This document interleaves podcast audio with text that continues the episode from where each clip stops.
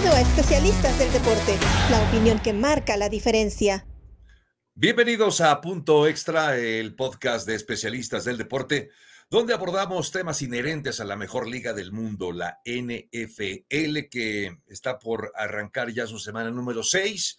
Hay varios temas deportivamente hablando muy interesantes para observar, incluso en la, esta semana que ya está por arrancar. Pero un tema fundamental fue lo que ocurrió alrededor de los Raiders de Las Vegas y lo vamos a abordar aquí junto a Raúl Alegre. Raúl, ¿qué tal? ¿Cómo estás? Qué gusto saludarte. El gusto es mío, Javier. Tuvimos la oportunidad de tocar eh, la parte que afecta al equipo y cómo se van a desempeñar eh, la próxima semana contra, contra Denver y quién va a surgir como líder, un equipo que tiene un gran vacío en la posición de líder, pero hay muchas... Eh, eh, muchos detalles que analizar de esta situación de, John Gruden y creo que este es el espacio donde podemos eh, ampliar los comentarios que tuvimos en punto extra.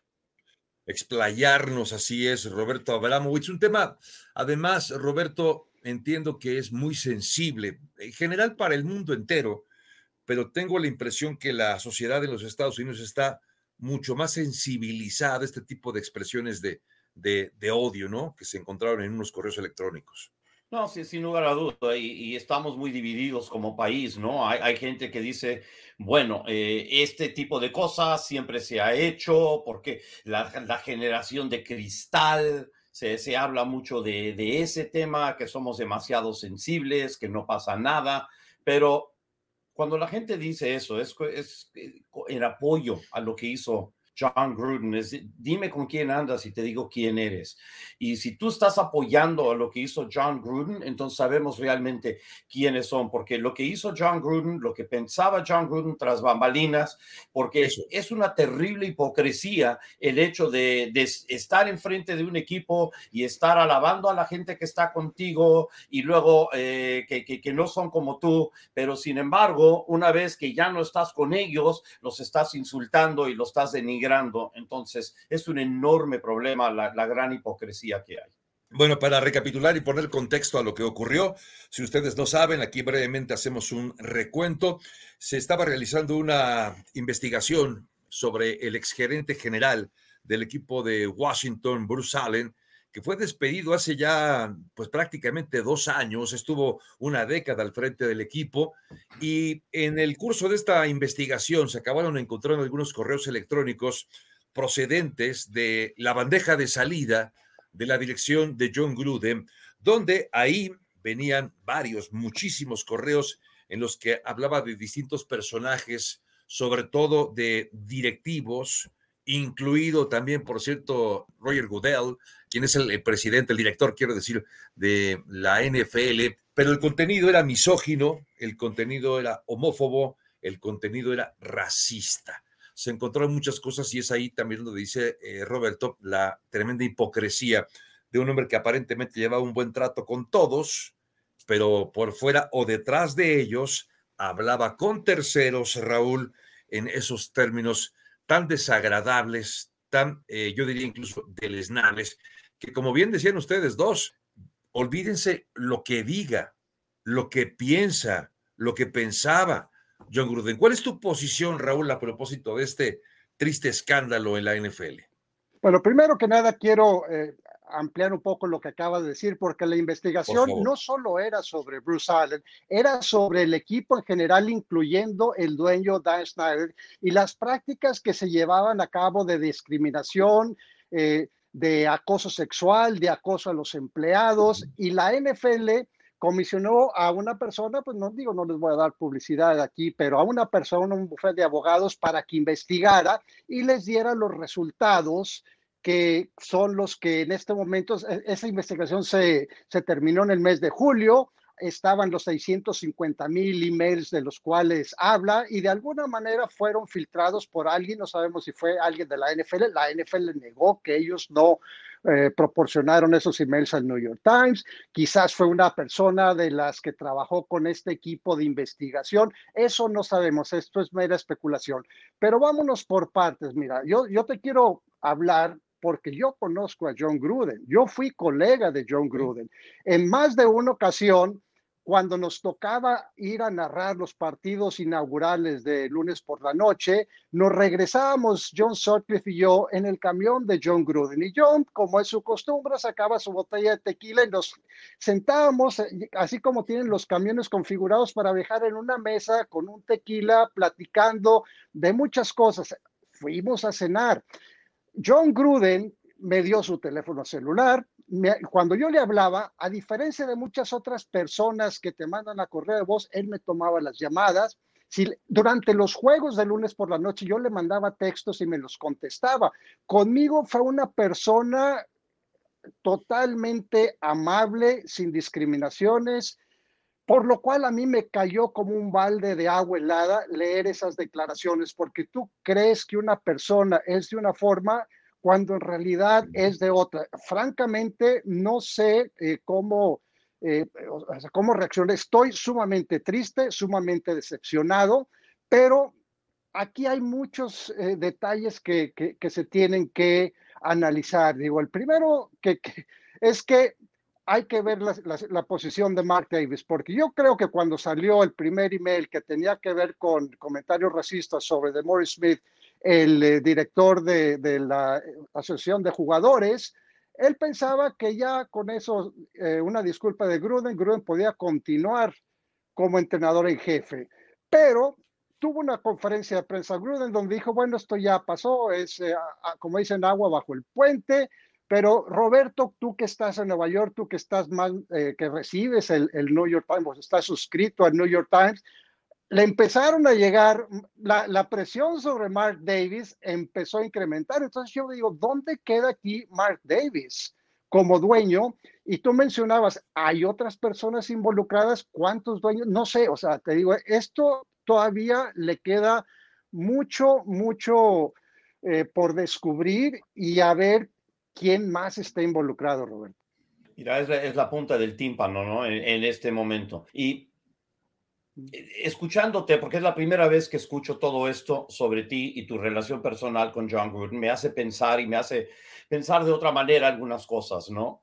Pero el problema de la situación, y mucha gente quizás no lo entiende, es que cuando salieron las primeras declaraciones, ¿verdad? Y fueron hace 11 años, eso se puede hasta cierto punto disculpar, ¿verdad? exculpar, ese, ¿sabes qué? ¿Sabes qué? Fue, te equivocaste, eso no lo vas a hacer. Y él decía que fue una vez y no se, y no pasaba más, etcétera, etcétera. Sabes que, bueno, de repente en un minuto de ira agarras y dices cosas que a veces piensas, pero realmente no crees que no es parte de ti.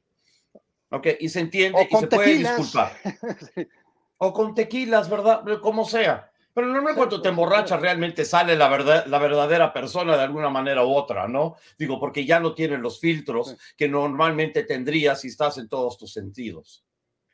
Pero una vez que eso pasa, luego salen que había muchos más incidentes similares que no terminaron en el 2011, siguieron hasta el 2018. Entonces, ya, si él sabía ¿verdad? Obviamente que había todo eso. Cuando él se disculpa en el dos, cuando él se disculpa después de que sale la primera, su obligación era decir, ¿saben qué? Sí, ha habido varios incidentes de estos, estoy realmente, ah, me siento mal por todo lo que hice, realmente lo he pensado y, sé que tengo que mejorar como ser humano y pensar de una manera distinta y todo. y si das una explicación completa, perfecto. Pero él creyó, como creen toda la gente de poder o toda la, gente adinerada que está por encima de todos nosotros que no lo somos, con excepción de Tavo, claro.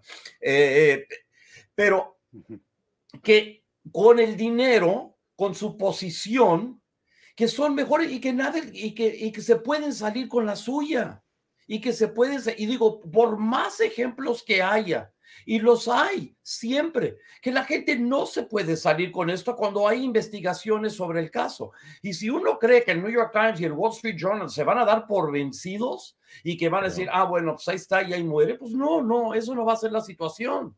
No, no la va a hacer. Entonces, era la responsabilidad de él en ese momento de abiertamente declarar, ese, sabes que había mucho de esto y estoy trabajando sobre la situación y quiero, y y perfecto, pero creyó, ¿sabes qué? Ah, me disculpo y tal, y que se iba a salir con la suya.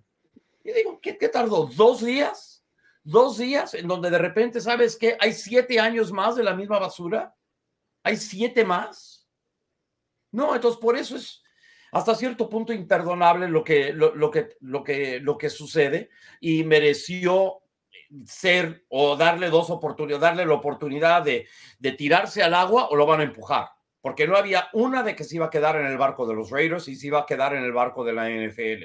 Y no había, y, bien por Tampa Bay, por sacarlo de su anillo de honor también, porque no puedes darle una, una posición de dejarle en el anillo de honor a alguien que habla tan mal de toda la gente que él tiene que dirigir o toda la gente que él cree que es inferior a él, porque de eso se trata todo esto.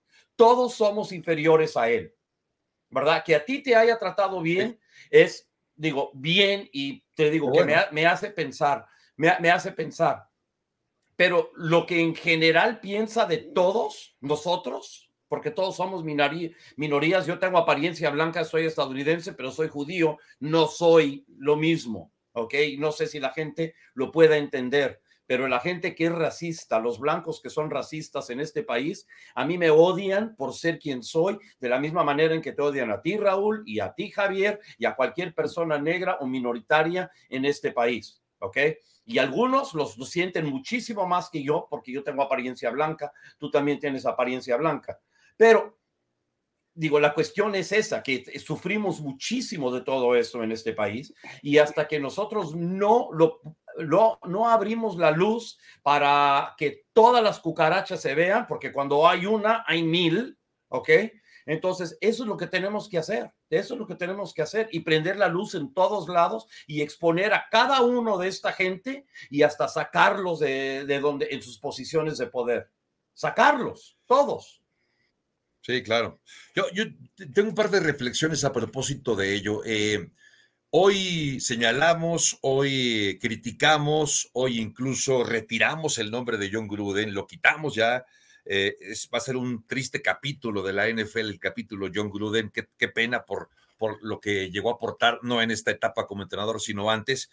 Pero al final del día, me pregunto yo, la gente cómo piensa. Es decir, una cosa es lo que digas y otra cosa es lo que piensas. Y probablemente nosotros, y en la NFL particularmente, acabes conviviendo con personas que parecen, permítanme ponerlo así, normales o que tienen una actitud normal, eh, yo diría de apertura, ¿no? de tolerancia eh, ante las diferencias de, de la gente y resulta que no lo son. Aquí se critica, se señala, se acusa y se acaba, digamos que sentenciando a quienes lo hicieron público, pero obviamente hay gente, no solamente en la NFL, sino en todas las ligas, yo diría en todo el mundo, hay gente que piensa más o menos así. Pero otra pregunta que yo me hago, Raúl, es, y que se hace mucha gente, esos correos que enviaba, ¿tener alguna respuesta? Ese remitente al que llegaba ese correo, ¿qué le respondía a Joe Gruden? ¿Se sumaba también a la crítica? ¿Le daba, ¿Le daba por su lado? ¿Criticaba también? Es decir, creo que eso también, Raúl, deberá tener alguna consecuencia es decir, quienes fomentaban o quienes estaban en esta especie pues, de, de, de, complicidad para criticar a personas por todo lo que ya platicamos, Raúl. Creo que eso también es un tema importante. ¿eh? Mira, Roberto hablaba de, hipocresía y la NFL es eh, nosotros es, es, una es un gran producto son grandes juegos pero en general existe mucha hipocresía Roberto hablaba de, de quitar a, Joe Gruden del anillo de honor de, Tampa Bay, pero por ejemplo, alguien como O.J. Simpson sigue en el Salón de la Fama. ¿Cuál eh, ofensa fue peor? Porque, bueno, no le habrán comprobado que cometió un crimen, pero pues todos sabemos que era el, sospechoso número uno, pero sigue en el Salón de la Fama, aunque los otros jugadores del Salón de la Fama ya no quieren, tienen nada que ver con él, ni lo quieren ver ahí, ni asiste a las, eh, a las reuniones. Ahora, ¿cuál es la responsabilidad de la NFL? Ya salió esto a la luz. Ellos tienen esos emails. ¿Por qué? O sea, no los comparten. La Asociación de Jugadores ya exigió que pusieran, eh, hicieran públicos y no públicos o que los compartieran con la Asociación de Jugadores. Y hay otro grupo muy importante aquí. Es el grupo de empleados de lo que es ahora el, Washington Football Team que demandaron a la organización que dio paso a que se diera esta investigación, que también quieren tener acceso a, los emails. Mi pregunta es, ¿por qué la NFL se niega, Roberto, a hacer públicos esos emails? ¿Qué tanta gente está involucrada? En este momento estamos especulando, pero ¿no crees que es la responsabilidad de la NFL, una vez que ya salió a la luz esta situación, de tratar de esclarecerla o guardársela? ¿Cuál es la ¿Qué, qué debe hacer la NFL en tu opinión? Bueno, la, NFL lo que va a querer hacer es guardarlo y tratar de que la gente se olvide de todo este problema. La cuestión es que no debería haber. Tendría que haber transparencia 100% y tiene que dejar y tienen que abrir todos esos 650 mil y a ver quién cae. La cuestión es que todo el mundo por ahora piensa, ¿verdad? Que están, pusieron a Gruden como sacrificio para proteger a Dan Snyder. ¿ok? Mientras que todo el mundo está hablando de Gruden y todo lo que hizo, de que la gente se va a olvidar de que todo este proceso y, todas las cosas horripilantes que sucedieron hasta ahora bajo el mandato de Dan Snyder con, los, eh, con Washington, con el Washington Football Team. Entonces, es importante que haya transparencia. Necesitamos saber quiénes son los racistas, quiénes son los misógonos, quiénes son los que son antihomosexuales, antimujeres y todo lo demás y sacarlos de la liga sacarlos de la liga. Y si es el propio Dan Snyder, ¿sabes qué? Fuérzalo a vender al equipo de la misma manera en que la NBA hizo que forzaran a, vender a los Los Angeles Clippers. ¿Ok? Es la misma de, de, Donald Sterling. Lo mismo, sáquenlo. Y Carolina en la NFL, exactamente. ¿Sabes qué? no podemos tener gente así en posiciones de poder. La NFL, una liga de 70% de los jugadores que son negros, no tiene un solo dueño mayoritario negro. Es increíble. Tres entrenadores en jefes negros en toda la NFL y son muy pocos los gerentes generales y, presidentes y gente en posiciones de poder que sean negros. Esto es una comunidad blanca, blanca, blanca, que le pusieron blanqueador a casi todo, es su pequeño, es su pequeño club, pero alguien tiene que meterse a ese club y hacerlo un poco, hacerlo bastante más transparente y que represente mucho más de lo que es la verdad de este país. No sé, eh, entiendo y me, me, llama mucho la atención, aprendo mucho también escuchando a ustedes, eh, pero también siento que al final bien decía Raúl, ¿por qué la NFL esconde, no quiere dar a conocer más, más, más detalles al respecto?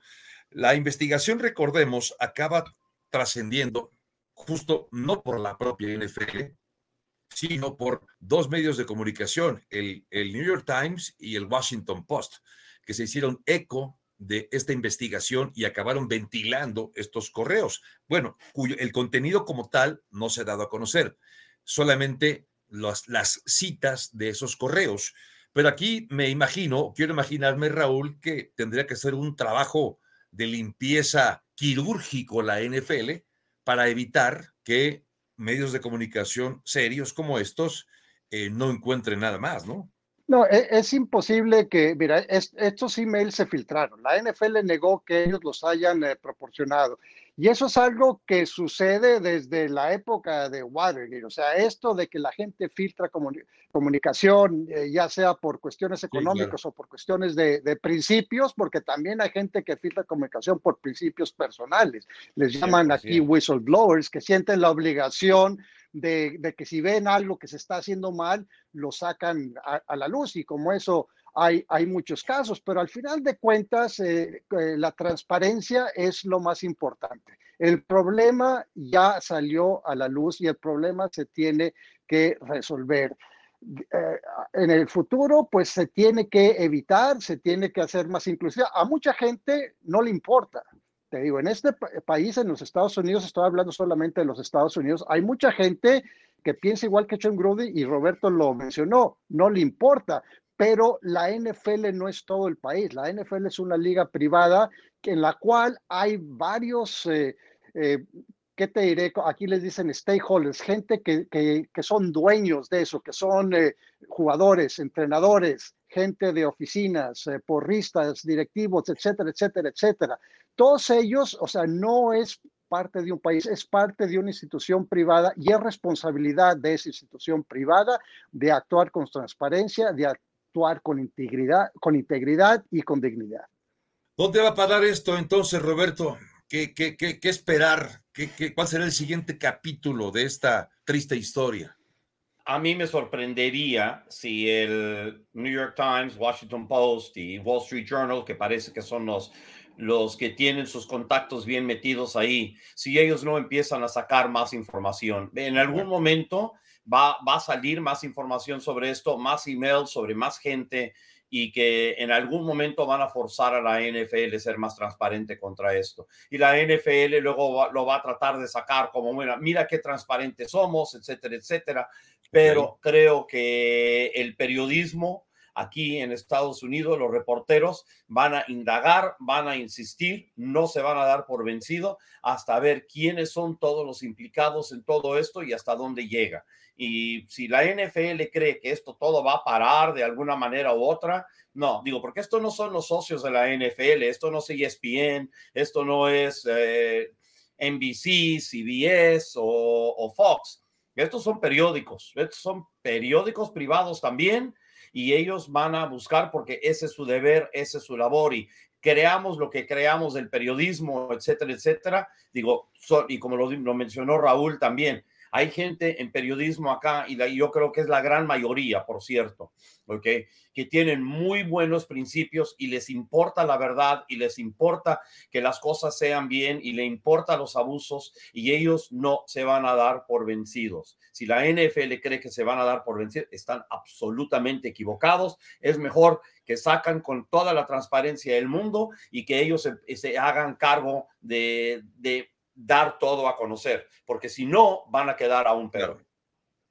Brevemente, Raúl, antes de despedirnos, ya nos decías que con John Gruden no te dio esa impresión de alguien intolerante o racista o misógino, pero en tu etapa de jugador, ¿viviste algún episodio de racismo o de discriminación cuando tú jugabas, Raúl?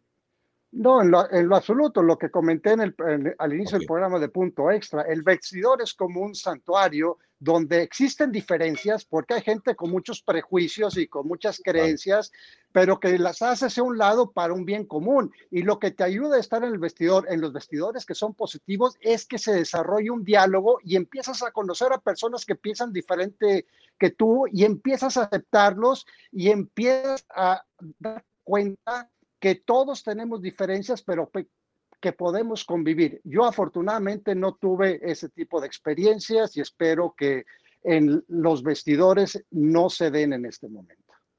Muy bien, pues estamos llegando al final de este podcast punto extra de los especialistas del deporte. La invitación para que nos visiten, nos visiten en nuestra página en eh, los especialistas del deporte y también nos sigan en redes sociales arroba especialistas doble.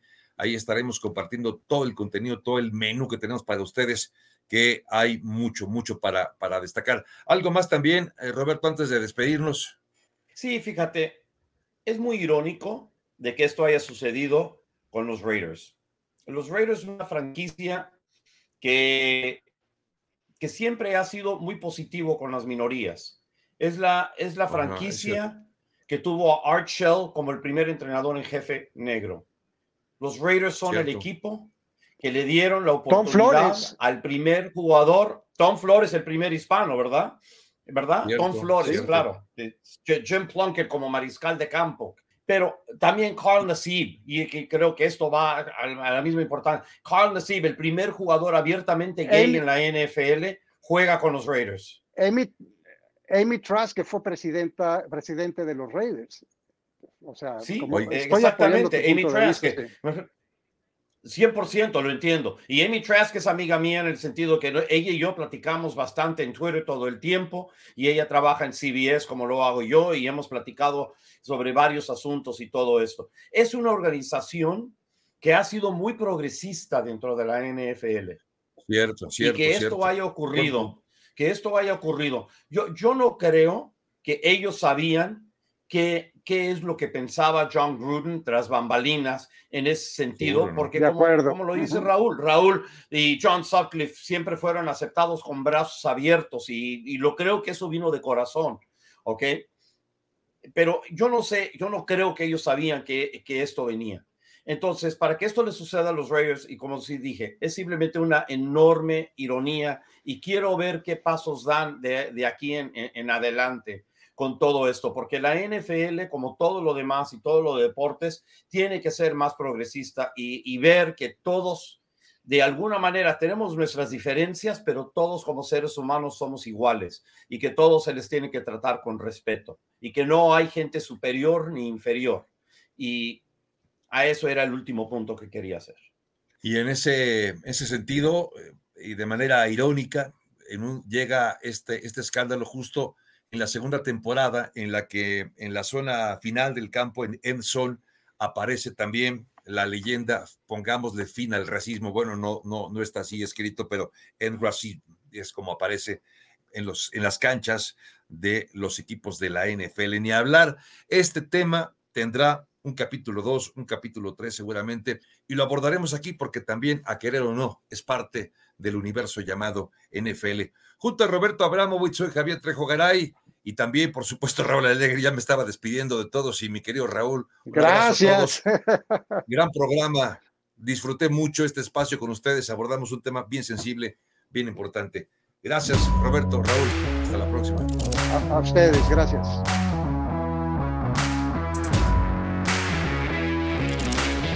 Gracias por acompañarnos en Especialistas del Deporte. Hasta la próxima.